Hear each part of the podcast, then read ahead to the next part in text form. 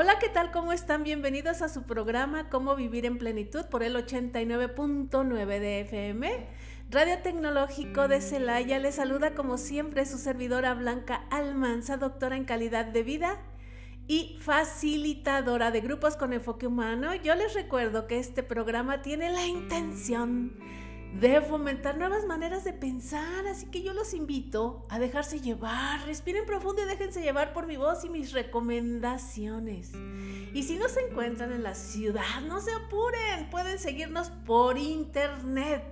Además, si están trabajando y no nos pueden seguir por internet en este preciso momento, pueden encontrar este y todos los capítulos en YouTube entran a YouTube y escriben cómo vivir en plenitud canal y les va a aparecer nuestro canal de YouTube con todos los capítulos. Allí para los que tienen la aplicación de Spotify, también lo pueden cachar ahí.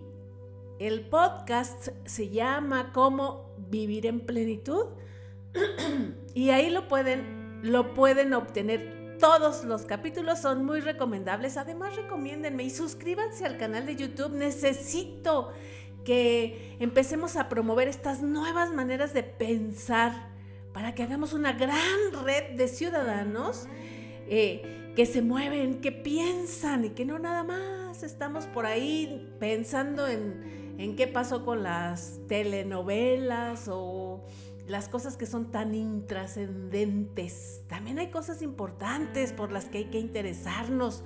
Estos canales que nos mueven y que tocan temas que tienen que ver con la persona y el ser humano. Y hoy, hablando de todo esto, va a estar, cuidado, va a estar que arde esto, va a estar que arde. Hoy voy a hablar de la corrupción.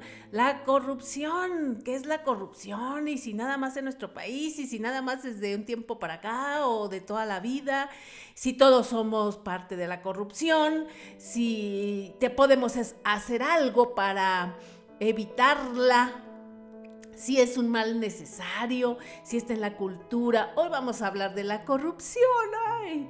Así es que pónganse muy atentos para ver en dónde se identifican y si hemos practicado, hemos sido parte de esto, un día sí, otro no, o todos los días, o a veces sí y a veces no, o en algunas cosas sí y en otras no, o si está siempre en mi mente nos tenemos que dar cuenta que hay veces que si pensamos de una forma, actuamos en consecuencia. Entonces, si desde nuestra mente la permitimos, vamos a actuar en consecuencia. Cuidado con lo que pensamos porque lo convertimos en acciones. Y para que todos estemos más o menos en la misma frecuencia y podamos entender todo esto, de la corrupción. Ay, la corrupción. híjole, si algunos de los que me están escuchando se sienten, híjole, así como incómodos, váyanse por unos cascos protectores porque algunas eh, piedritas van a ser lanzadas desde estos micrófonos y caramba, van a tener que protegerse. Y hay otros que van a tener que ponerse una estrellita en la frente, un reconocimiento, un abrazo, un diploma. ¿Por qué? Porque no somos parte de... Yo no soy parte de, ¿eh? Cuidado conmigo, la rectitud ante todo. Si no, y me costaría mucho trabajo hablar de la corrupción, ¿eh? Si yo fuera partícipe de la corrupción, me costaría mucho trabajo hablar de esto, así es que, no, no, no, la rectitud y bueno, para que todos estemos más o menos en la misma frecuencia y entendamos, vamos a ver qué es la corrupción, qué es, qué es por amor de Dios. Este término corrupción proviene de la combinación de dos palabras en latín. Y estas dos palabras son romper y corazón. Romper y corazón. Ese sentido metafórico significa justamente la pérdida de la esencia de un objeto o valor. Entonces, la corrupción, la corrupción refiere, hace referencia a algo que se ha echado a perder, que pasa a un estado de pudrición o perversión. Por lo tanto, se alteran sus propiedades básicas y pasando a ser mucho más turbias y negativas. Así es, así es la corrupción, algo que está echado a perder y podrido. Y bueno, este es en una parte para entender cuán dañina es, porque si algo está podrido, está pervertido, pues no es algo sano, no es algo sano. Todos tenemos que entender que desde estas palabras de donde proviene el concepto, el constructo de la corrupción, ya desde ahí no es buena, ¿eh? Ya desde ahí tenemos que entender que no está bien y que no es buena y que no hace, eh, no le hace bien a una sociedad y que no es algo saludable, que no es algo benéfico para una sociedad independientemente de los que piensen es que si no lo haces, no avanzas, el que, el que no tranza no avanza, el que es un mal necesario. No, no, no, no. Esas han sido como maneras de irle haciendo y de irle acomodando cuando se ve que pareciera que no podemos avanzar. Pero obviamente hay definiciones de la Real Academia de la Lengua Española que hablan de que la corrupción es la acción y el efecto de corromper, depravar, echar a perder, sobornar a alguien, pervertir o dañar. Entonces, este concepto es de acuerdo al diccionario de la Real Academia de la Lengua Española y se utiliza para nombrar al vicio o abuso en un escrito o en las cosas no materiales. Así lo tiene la RAE o la Real Academia de la Lengua Española, esta definición, y como podemos observar, absoluta de lo que acabo de mencionar, de algo podrido, de algo perverso. La corrupción es un fenómeno tan antiguo en la historia de la humanidad como la propia civilización. Y se acuerdan que hablamos igualmente de estos términos de infidelidad, de situaciones que hablan de la traición, del no buen comportamiento, pues la corrupción va por ahí. Este fenómeno es muy antiguo, es tan antiguo como la misma civilización. Estudios arqueológicos han revelado la existencia de archivos asirios de más de 3.400 años de antigüedad en los que se puede apreciar una lista de nombres de los empleados que aceptaban sobornos. Imagínense ustedes que ahí aparezcan algunos nombres que qué miedo y qué vergüenza después de 3.400 años de antigüedad. Ahí están esos nombres de personas que aceptaban sobornos, pues así va a ser la historia, ¿no? Además existen evidencias de que la primera legislación anticorrupción existente en el mundo fue promulgada por el faraón Ormeheb entre los años 1342 y 1324 antes de Cristo. Imagínense, antes de Cristo, en la que se tipificaba como delito el acto en el que el juez aceptaba dinero de un litigante en detrimento del otro. Por su parte, como nada se queda fuera, la Biblia contiene numerosas referencias a casos de corrupción en fragmentos como el libro de los reyes. Desde entonces encontramos referencias a los delitos de corrupción en todas las civilizaciones occidentales y en todo el mundo y en todas las épocas históricas. Desde entonces hasta la fecha hasta la fecha. Había formas distintas de registrarlo, obviamente. Hoy con la tecnología y con muchos instrumentos que se han generado y muchas organizaciones no gubernamentales, ¿verdad? Porque el gobierno tiene las suyas. Sin embargo, hay muchas organizaciones no gubernamentales que han generado eh, indicadores de cómo medir esta corrupción y cómo afecta a una sociedad. Entonces, esto de la corrupción es histórico, histórico. Desde la misma civilización, este, todo el tiempo en la antigua Grecia, durante la Edad Media, todo el tiempo esta palabra ha estado ahí, ha estado ahí, vivita, vigente. Y en una sociedad tan moderna, en el día de hoy, pareciera que en vez de evolucionar y de quitarla, de evitarla, de evadirla, porque es algo podrido, es algo podrido, es algo que no funciona, es algo que no necesitamos, es algo que va eh, eh, minando a una sociedad, a una comunidad por todos lados. Pareciera que al contrario, va en aumento. Va en aumento.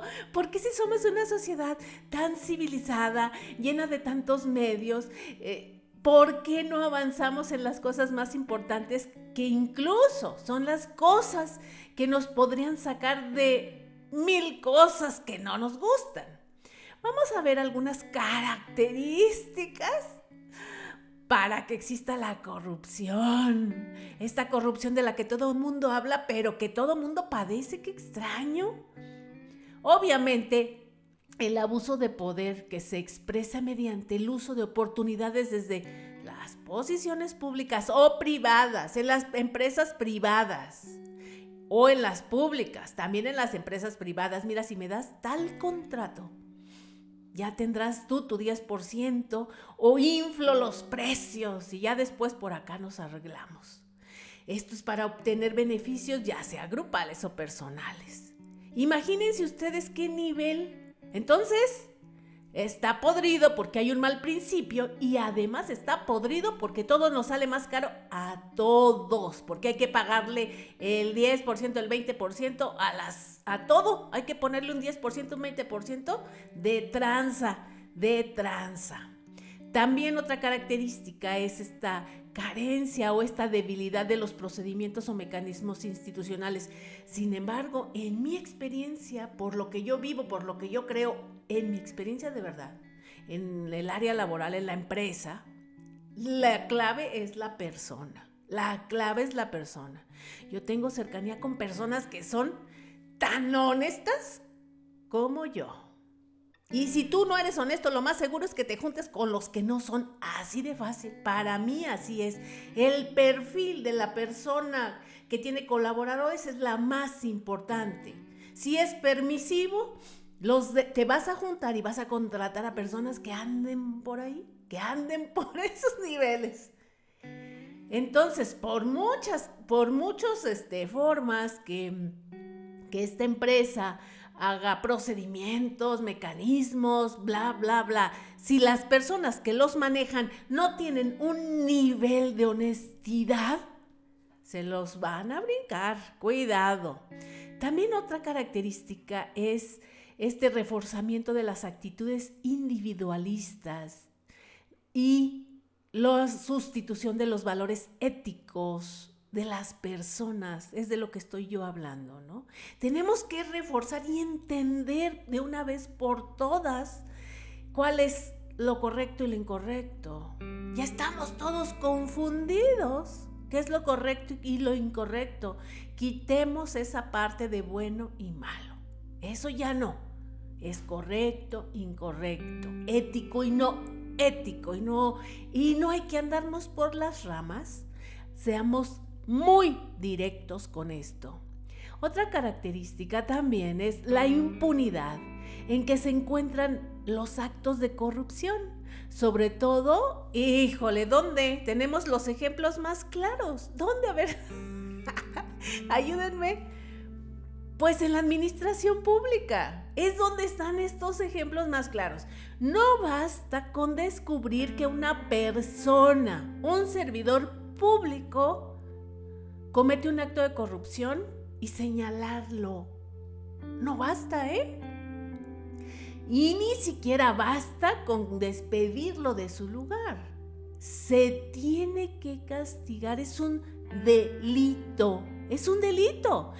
Un servidor público está más obligado que un ciudadano a no ser corrupto. Así de fácil. Un servidor público está más obligado porque él es la ley, porque son los primeros, son los modelos, son los modelos que tienen que servirle a la ciudadanía de cómo se hacen las cosas.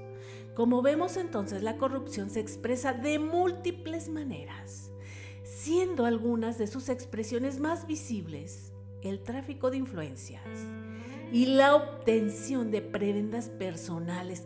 ¡Qué horror! Es horrible porque pareciera que está ahí, siempre viva esa situación de, oye, no conoces a alguien que pues que pueda hacernos este favor. Oye, ¿no conoces a alguien? Pero si se fijan, estamos en un círculo vicioso en lugar de estar en un círculo virtuoso. Yo no necesito conocer absolutamente a nadie para hacer un trámite si hay una facilidad de hacer este trámite. Mientras más compliques un trámite, más se va a prestar a que las personas de este lado, los ciudadanos, como somos todos lindos, inocentes, tengamos una necesidad y los demás abusen de nuestra necesidad. Y entonces estemos, no tengamos opción, ni siquiera estemos tentados a cumplir con este trámite teniendo que pagar por ese favor, sino que no tengamos opción y muchas veces son temas de vida o muerte, cuando se trata de un tema de salud. Y los ciudadanos comunes y corrientes, que no nos vamos por si conocemos a alguien, por si tenemos influencias en algún lugar, si, hay, si existiera esa cultura de facilitarle todo, porque somos clientes. Nosotros para el gobierno somos sus clientes, los que consumimos, los que pagamos impuestos, y sobre todo si somos clientes bien responsables, ¿verdad? Todos los ciudadanos somos clientes responsables porque obviamente entre nuestras responsabilidades está cuidar lo que había mencionado en otros capítulos, en otros programas, cuidar las áreas públicas y somos ciudadanos que no tiramos la basura en la calle, que no desperdiciamos el agua, que estamos al día con todo. ¿Qué, qué esperamos? Pues que nos den un buen servicio, que nos den un buen servicio y que lo podamos exigir, que lo podamos exigir. La más famosa de todas, o de las más populares o famosas, es la corrupción política. La corrupción política, y esta se refiere a los actos delictivos cometidos por funcionarios y autoridades públicas que abusan de su poder. Imagínense, abusan de su poder y influencian a realizar un mal uso intencional de los recursos financieros y humanos a los que tienen acceso, anticipando sus intereses personales y las de sus allegados. Esto es imperdonable. Imperdonable. Un gobierno gobierna para todos. Un gobierno está contratado y ni más ni menos contratado para administrar los recursos de todos. Y gobierna para todos porque los recursos son de todos. Los recursos son de todos. Y más de los que somos muy cumplidos con todos los temas fiscales y pagamos nuestros impuestos y además consumimos y pagamos impuesto, IVA, sobre todo lo que consumimos o casi todo lo que consumimos. Entonces, los gobiernos están obligados, porque están contratados para eso, están contratados exclusivamente para eso, y es imperdonable que a ciertos amistades, allegados, con ellos no se valga esto, ¿verdad? O sea, no hay que castigarlos, no hay que correrlos, buenos, o bien se aprovechen, se aprovechen para hacerse ricos, para darles todos los negocios y todas las oportunidades. Ese es el colmo. Eso no podrá estar sucediendo en un país como el nuestro, ¿verdad? Estoy hablando como, como en un sueño.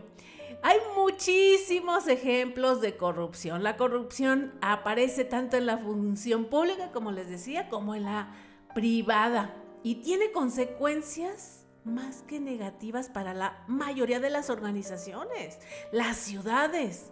La extorsión al amparo de altos cargos o medios cargos o medianos cargos en la función pública y privada es utilizada para obligar a otras personas a hacer cosas más allá de sus funciones y dense cuenta, muchas veces se piensa que esta parte de la corrupción en organizaciones públicas o privadas está en los altos mandos y en los directivos y son los que contratan esto y esto.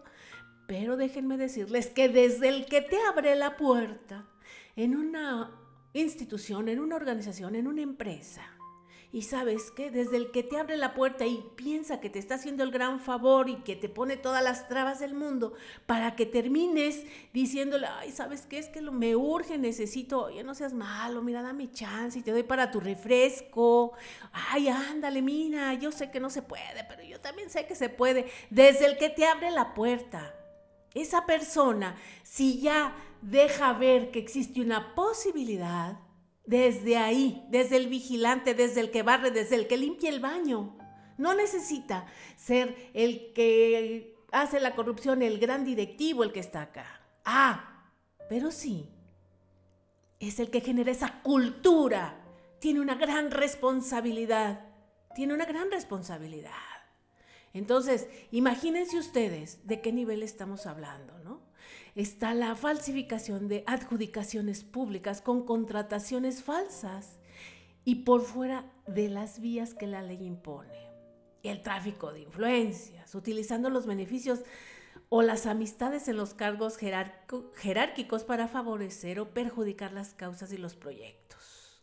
El uso ilegal o con malas intenciones de los bienes que han sido conferidos para otro uso. Imagínense utilizar los vehículos que no tienes que utilizar para ciertas cosas o casos. Imagínense robarse las plumas, sacar copias de un libro, cuando no, se no tienes que hacer eso. Desde ahí es desde lo más mínimo. Entender que es desde lo más mínimo, porque así es la corrupción y así es el vandalismo, así es la delincuencia. Empiezan por poquito y después ya se adueñan de todo. Así es. Es algo que va creciendo. Y dijimos, algo podrido ¿Qué puede suceder con algo podrido? Pues todos podridos. Está la falta de ética, sobre todo en altos niveles jerárquicos que son los que ponen la muestra y la cultura y la filosofía y las formas de proceder. Es delito que un funcionario vea un ilícito y no lo denuncie y no lo advierta. Es eso es un delito. Necesitamos que estas personalidades que nos gobiernan a nivel local, a nivel estado, a nivel nacional, entiendan que no lo vemos bien, que no lo vemos correcto, que están contratados para algo y que tienen que dar cuentas y rendir cuentas y no hay razones y no hay justificaciones. Lo que pasa es que los de antes eran esto, y por eso yo ahora lo voy a hacer a mi modo, no. Para algo están las leyes. Las leyes están no para violarlas, como se dice vulgarmente, están para cumplirlas. Y los primeros que las tienen que cumplir son los gobernantes, son los que tienen que poner la muestra. Peor aún cuando tienes un doble discurso que va encaminado hacia la corrupción, está mal, es el mal. Ah, pero creen que si la hacen ustedes, pero si la hago yo, está bien. es muy común, es muy común en nuestro país esta parte de esta doble moral. Es muy común, como que yo tengo razones o me doy permiso porque lo que pasa es que no, es que fíjate que yo porque sí necesitaba esto. Ah, pero si veo en el otro, ah, no, el otro, no, ¿cómo es posible? Sí me espanto si el otro hace. Si se dan cuenta, no solo es en la corrupción, en muchísimas cosas. Cuando, lo que sea, cuando alguien hace algo y me doy cuenta de que no es correcto, ah, pero cuando yo lo hago como que sí, yo sí, pues es que yo sí, porque qué no ves que yo lo hice, pero pues por bien, ¿no? Para beneficiar esto, es que no tenía opción. Casi siempre somos así, pero esa es una doble moral. Si lo veo mal en los demás, lo tengo que ver mal en mí mismo. Entonces es todavía así como que irritable, me duele el estómago de pensar en alguien que habla de que la corrupción es mala, de acabar con la corrupción. Ah, pero está todo corrompido, ¿no? Esa es una burla, esa es una burla. Entonces necesitamos ser los ciudadanos. Los que, ya que ellos no nos ponen en el ejemplo, nuestros grandes gobernantes, nuestras, este, estos gobernantes que a veces tienen una chamba y que no la hacen, los ciudadanos, a mí si alguien me detiene, a ah, un no de tránsito, alguien me pide algo, ah, caray, sí me voy a sentir muy ofendida. Así voy a decir, a ver, perdón, discúlpeme, a ver, no estoy entendiendo. Entiendo que usted no quiere hacer su trabajo. Oiga, hay que sentirnos muy ofendidos si alguien nos pide algo, hay que sentirnos realmente ofendidos. Y claro que si entendemos que hay debilidades institucionales en todas estas reglas del juego, estas normas sociales, en donde dicen, no, pues sabes qué, la corrupción es algo normal, o sea, es, pues, sí, la normalizamos, ¿no? Así como la violencia, pues es que es normal, normal, se matan entre ellos. Cuando tú empiezas a encontrar justificaciones para todo lo que no es bueno, lo empiezas a normar.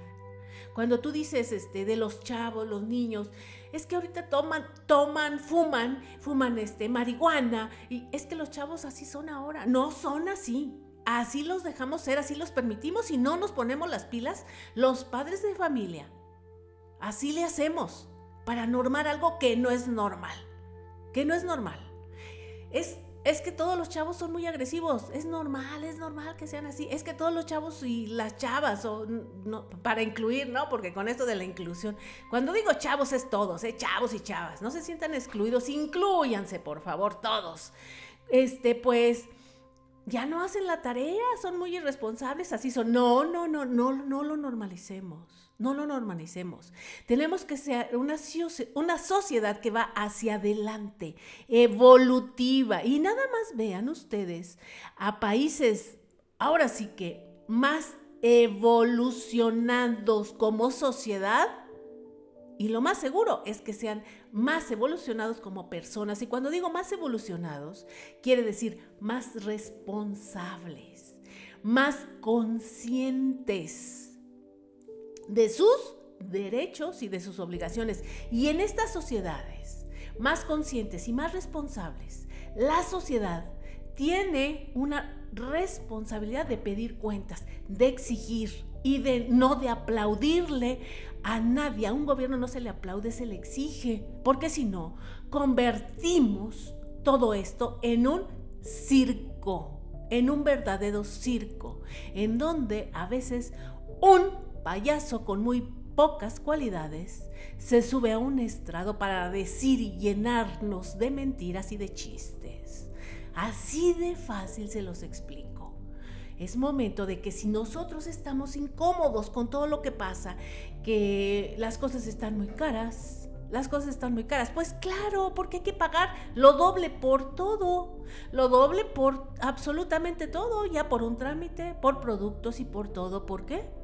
Porque en los productos, por ejemplo, eh, los delincuentes cobran derecho de piso y pues quién termina pagando el precio, ¿no? Hay que considerarlo la gente que, que son los ah, comerciantes, tiene que contemplar ya ese como otro gasto.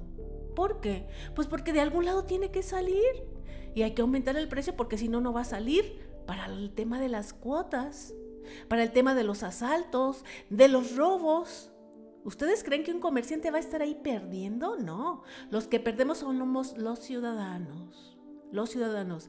La corrupción nos pega directamente a todos y entonces ¿qué tenemos que hacer? Pues no promoverla y no permitirla. ¿Y quiénes son los que están más a la, a la mano? ¿Quiénes son los que están más a la mano para que no la podamos permitir? Pues los políticos, los gobernantes son los primeros que deberían de poner la muestra y en las empresas, obviamente, los que las dirigen y contratar a personas que vayan en esa misma ruta, porque luego hay lugares en donde entra una persona con esta conciencia de la honestidad, la ética y esto, y entra a un sistema que está podrido y lo ven como el malo del cuento, ¿no? O sea, lo sacan, lo sacan a todas, de todas las formas posibles, lo quieren sacar porque no encaja, porque no encaja. Porque el grupo está tan podrido, las manzanas están tan podridas, que un alguien tan saludable no encaja aquí, ¿no? Entonces tenemos que darnos cuenta hasta dónde nosotros mismos lo permitimos. Y como decía yo, lo permitimos desde el pensamiento. Si somos de esas personas que nos referimos, es que si no, no se puede. Es que no hay manera de lograr este trámite, no hay forma de hacer esto, no hay forma de hacer lo otro. Tenemos que entender, miren, que cuando vamos a hacer un trámite, y saben, tenemos que entenderlo y les voy a decir por qué. Les digo porque en estas últimas semanas he hecho algunos trámites ante algunas instancias del gobierno. He tenido que hacer algunos trámites relacionados con algo muy desagradable que tiene que ver el robo, la delincuencia, etcétera. Y he tenido que hacer aclaraciones, he tenido que hacer trámites y solicitar ciertos documentos, solicitar cierto expediente, cierta acta, esto y lo otro. Y pareciera que este sistema y este modelo está lleno de bien intencionados, pero de muy poca eficacia, de muy poca eficiencia.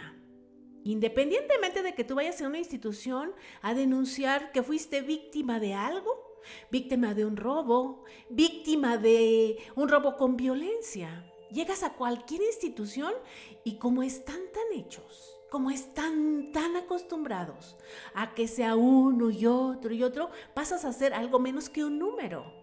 No hay ni siquiera una sensibilidad. Siquiera se acordaran y se pusieran a ser un poco empáticos y vieran cuán dolidos estamos las personas que hacemos una denuncia, las personas que somos víctimas de algo, siquiera se pusieran a pensar en eso.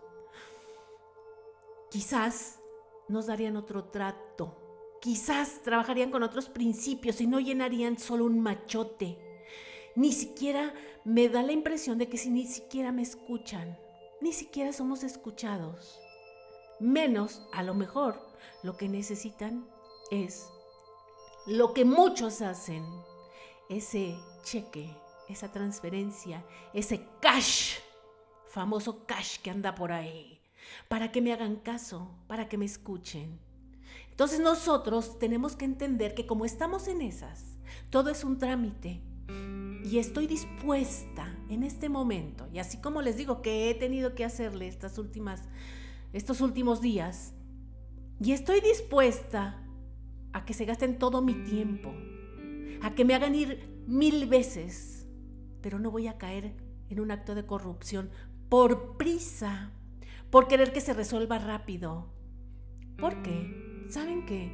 Al menos yo lo he vivido como este proceso. Eso me ha ayudado a salir adelante del susto, del miedo, para reacomodarme, para tener esa resiliencia y sacar algo bueno de algo tan podrido como es ser víctima de la delincuencia.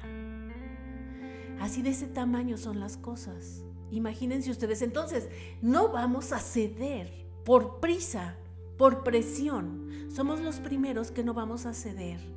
Y es imperdonable que además nos hablen como si fuéramos los responsables o los culpables, que nos quieran cambiar el lugar, que nos den un trato de víctimas sin victimizarnos. ¿Y cómo nos pueden dar un trato de víctimas? sin caer en la corrupción, con atención, con empatía y además con prontitud. Con prontitud. Ustedes seguramente han pasado por algunas situaciones iguales a las que estoy explicando y se han sentido tampoco atendidos. Y les digo que nosotros somos sus clientes y debemos de exigirlo. Debemos de exigir este trato y no podemos nosotros promover esto de la corrupción y les digo que empieza por el pensamiento. Si nosotros mismos decimos es que no se va a poder de otra forma, busca fulanito, ve si tienes un conecte con quién sabe quién. Desde ahí ya estamos mal. Desde formarme, ay, es que ya no se hacen filas las tortillas, ahorita me acordé, blanca las, las tortillas, acuérdate, desde ahí, en los bancos, en los bancos se hacen filas. En las oficinas del SAT se hacen filas. No me voy a brincar una fila. No voy a brincarme la fila ni de las tortillas. Nada de que, oye, así era antes, ¿eh? Porque acuérdense que ya tengo un rato en esto este, más de 50 mil kilómetros recorridos. Entonces nosotros nos formábamos en la fila de las tortillas, porque ahorita ya ni filas hace la gente, porque ya hay tantas tortillerías o están tan caras que ya casi nadie compra. o prefiere mejor uno sustituirlas, les iba a decir que por bolillo. No, bolillos tampoco, están carísimos. Bueno, ya cada quien a lo mejor hace sus mal y las hace en su casa, porque las tortillas no nos pueden faltar. Entonces, este, a lo mejor tenemos horarios distintos, eso sí puede suceder, ¿eh? porque antes teníamos todos un horario muy parecido y al mismo tiempo íbamos todos a las tortillas. Entonces ahí en la fila de las tortillas tú te encontrabas a tu prima, a tu amiga y ya la saludabas, ay, ¿qué onda? ¿Qué pasó? ¿Cómo estás? Y no sé cuánta cosa. Y entonces, este, pues ya te decía, sácame las tortillas, ¿no? Y ya tú le dabas la servilleta y el dinero, cómprame dos kilos, compra. Pues desde ahí ya está estabas haciendo trampa, ya estabas haciendo trampa, ¿no? Yo me acuerdo que a mí en mi casa me tocaba ir a comprar las tortillas porque teníamos, pues, o sea, algo bien democrático. Mi mamá siempre, como debe de ser, cada quien hay que colaborar en la casa, ¿no? Pues sí, ¿cómo no? Mi mamá hacía, hacía la comida, compraba todo lo que se requiere y a mí a uno le tocaba el hacer el agua, a otro poner la mesa, a otro lavar los platos y a mí me tocaba ir por las tortillas. Y coincidentemente yo me encontraba siempre a una amiga o a una prima ahí en la fila que creen, me quedaba platicando y ni siquiera me formaba en la fila. Después me tenían que ir a buscar qué pasó con las tortillas. No, hombre, la fila estaba eterna y pues ya era de la, al final, al último, al último. Así era mi historia. Nunca permití que me alguien me comprara las tortillas en la fila, ¿eh? No me las salté, no, hombre. Siempre he sido un buen ejemplo. Así es que cuidado con lo que hacen, es que está desde el pensamiento, desde que vas avanzar, así de avanzado, ¿no? A ver, a ver, llegas, ni siquiera preguntas y te metes así como, ay, pues yo no soy de aquí, no sabía que esto era una fila, ¿no? El inocente, el inocente, ay, no, estamos formados, estamos formados y se va colando, ¿no? De repente, está desde el pensamiento, somos muchos y hay que vivir en orden, hay que vivir en orden. Y por favor, díganse en su mente, no voy a permitir la corrupción y yo puedo y tengo que, y vamos a ser como una sociedad. ¿Y cómo se puede? Más participativa. ¿Qué creen? Queremos peladito y en la boca. queremos y creemos que porque elegimos a, a ciertas gentes o las contratamos para hacer, para decir lo mejor, para que sepan quiénes somos nosotros, los que mandamos somos la sociedad. Nosotros mandamos porque los contratamos a ellos. Y basta de ver a los servidores públicos como dioses, como sus majestades. Ellos tienen que cumplir una función. Desde acá, desde la sociedad, no podemos ir así como si nos tuvieran que dar un, un favor. No, hay que exigir, hay que exigir. Fíjense que en México, sí la sociedad se ha integrado puntualmente ahora más en esta lucha anticorrupción en este marco la creación del Comité de Participación Ciudadana de un er, organismo que se llama SNA. Pero sin embargo, saben que como muchas organizaciones, aun cuando no son organizaciones del gobierno, que son impulsadas y generadas por algunos comités, algunos ciudadanos inquietos o que se dan cuenta de cosas, de todos modos no ha habido como esta inclusión o formas de incluir a los ciudadanos de a pie, porque entre más organizados estemos y más participemos, casi siempre la forma de lograr algo más concreto y más puntual, si es desde nuestro pensamiento, desde nuestro pensamiento y desde nuestra propia persona como ciudadanos de a pie, pero con una, en una participación de un organismo, de un colectivo, se logra más. La mayoría de los mexicanos condenan la corrupción pero también perciben un valor práctico en ella. Casi todos decimos que no estamos de acuerdo. En todas las encuestas en las que hace el INEGI, porque el INEGI tiene unas mediciones y el INEGI, en teoría, es un organismo, digamos, eh, gubernamental, pero autónomo, sin embargo, con pocas herramientas para medir la corrupción. Lo hace a través de encuestas y todas las encuestas este, tienen un sesgo o tienen una forma de no ser tan reales los resultados. ¿Por qué? Porque si te preguntan, pues claro que no estoy de acuerdo con la corrupción, casi todo mundo va a decir eso. Juras que alguien dice, no, yo estoy de acuerdo y a mí me encanta. y menos si te están hablando por teléfono, ¿no? O si te paran en la calle. Claro que todo mundo va a decir, no estoy de acuerdo. Y hay algunas formas de entender y de ver que la gente no esté de acuerdo, pero ve un, un valor práctico en ella. O sea que, pues para lograr un objetivo necesito, para lograr que se haga algo que es urgente para mí, lo ocupo, ¿no? Entonces, mientras la educación y nuestras convicciones no cambien, poco se podrá hacer para erradicar la corrupción a, a un nivel mayor. No se va a erradicar, quizás no, pero por favor, ya estamos rebasados rebasados y no lo normemos, no es normal. Ahí tenemos siempre tareas con las nuevas generaciones, con los niños, con los estudiantes, con los jóvenes, que no se pueden perder. Ellos son esta materia prima más moldeable, en donde los adultos tenemos que poner la muestra. Y los adultos, cuando digo adultos, porque ya hemos recorrido un camino, porque ya hemos hecho un trámite, porque ya hemos vivido muchas cosas, porque somos personas que, que trabajan o que tienen un modo de vida u otro. Pero tenemos que entender que es algo podrido y que puede hacer que se pudra absolutamente todo, que se pudra absolutamente todo. Hay organismos internacionales como la ONU, la OCDE, la Convención Interamericana contra la Corrupción. Se pueden generar todos los organismos aquí en México, mexicanos contra la corrupción, este organismo no gubernamental que existe, que ha hecho indicadores de, para medir todo este tema, pero no sirve de nada. Si nosotros estamos aislados, así como aislados, como aislados, y dejamos nosotros de participar y de exigirles a las autoridades que no estamos dispuestos, ¿y cómo les vamos a exigir? Desde el principio desde no darle una mordida a nadie, desde exigirles cuentas, desde no aplaudirles. Esos son los principios, desde no verlos como los héroes que necesitamos. Ellos no nos van a sacar de nada. Somos nosotros mismos los que nos vamos a ayudar a nosotros mismos, la sociedad. Y no podemos estar divididos. Somos unos nos necesitamos a otros. Somos la sociedad y nuestros empleados, los del gobierno, los que están allá y los que estamos acá, todos somos lo mismo, la sociedad, la comunidad, y nos necesitamos. Fíjense que en nuestro país, algunos aseguran que se trata, la corrupción se trata de esta cuestión cultural, es el colmo en la cultura, por favor, sáquenlo de ahí. Nada, nuestra cultura es otra cosa, la gastronomía, este, todas nuestras costumbres, nuestras formas, nuestra comida, eso es cultura. La corrupción es el colmo que a mí me la quieran meter como cultura, eso no lo acepto.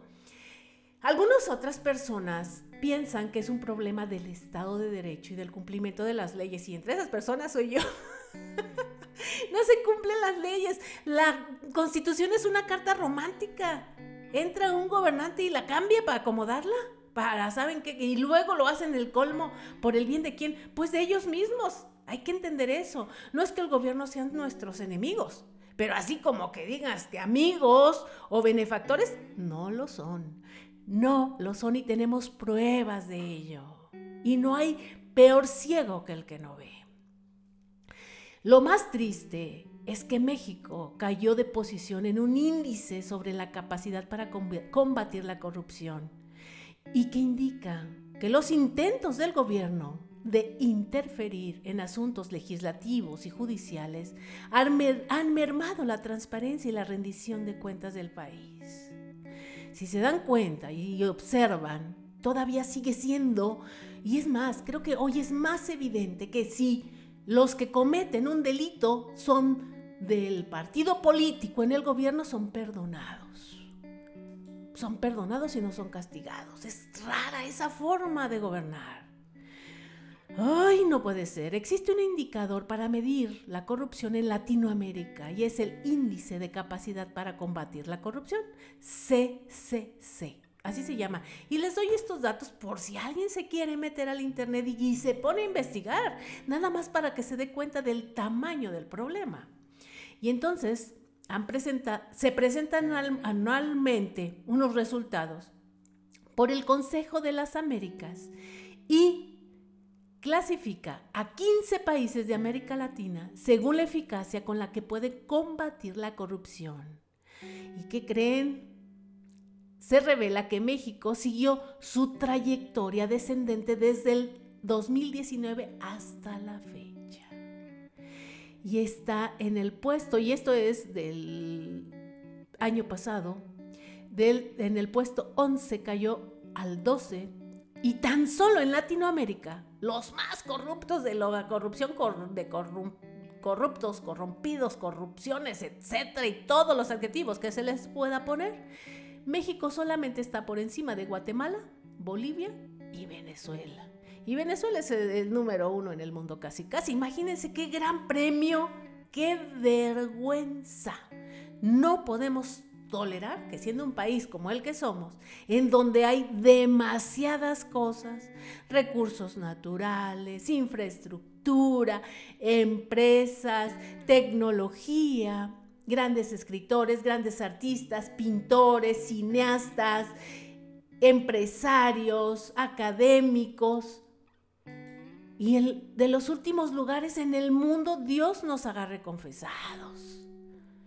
¿Y a poco no tienen curiosidad por saber? Esos modelos, esos son a los que hay que aspirar. Esos modelos en todo el mundo, ¿de dónde hay menos corrupción? Es Dinamarca, Finlandia y Nueva Zelanda. Esos son los países en el mundo estamos muy lejos. ¿Por qué? Porque sus culturas, sus formas de gobierno son distintas. Sin embargo, deben de ser nuestra inspiración. ¿Qué quiere decir esto? ¿A que sí se puede? ¿A que sí se puede? Claro que se puede. Y si nosotros nos vamos en el mundo mundial a ver quiénes son los más corruptos del mundo mundial, ahí están Sudán del Sur, Siria, Somalia. ¿Y quién creen? Uno que está en Latinoamérica, Venezuela. ¿Nos queremos parecer a ese país? Por favor, el costo es carísimo. Lo pagamos entre todos. La luz, el agua, todos los insumos quedan por las nubes. ¿Por qué? Ah, pues porque los corruptos que los manejan, los venden o lo que sea, pues que creen que se quedan con una parte bien grande. Siempre ellos viven como reyes y todos los demás ahí apenas, ¿no? Sin tortillas y sin pan. Ah, pero volteen a ver cómo viven ellos. En Venezuela la gente no tiene ni qué comer, pero vean a su gobernante.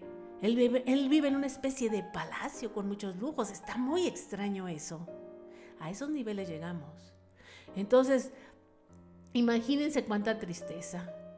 Y en Latinoamérica también les da curiosidad por saber ¿Qué países son los que este, son menos corruptos? ¿Sí les da curiosidad? Ay, pues les voy a decir, uno de los menos corruptos es Uruguay, Costa Rica, Chile, Perú, incluso el número 5, República Dominicana. De ese tamaño están las cosas. En México está difícil. Hay muchas páginas en donde ustedes se pueden meter para que tengan una idea de lo que sucede en nuestro país. Y en nuestro país se mide mucho hacia esta competencia y estas compras del gobierno federal, sobre todo a nivel nacional, que no están claras y que todas las licitaciones públicas, el 98% de las compras se realizan sin una transparencia así por asignación directa, ¿sabes qué? Que fulanito sea el que nos provea este insumo y no se rinden cuentas. De este tamaño está la corrupción, pero podemos nosotros darle la vuelta. Antes de despedirme, les quisiera yo compartir algunas de estas frases que me gusta siempre dejarlas para que se queden con este pensamiento. Hay una frase del Papa Francisco que dice que la corrupción la pagan los pobres. Así, de este tamaño están las cosas.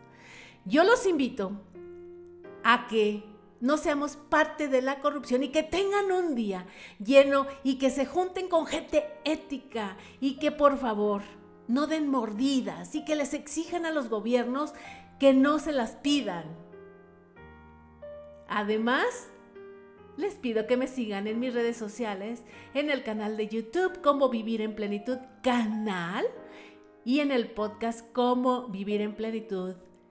Que tengan un día hermoso. Hasta la próxima. Bye bye.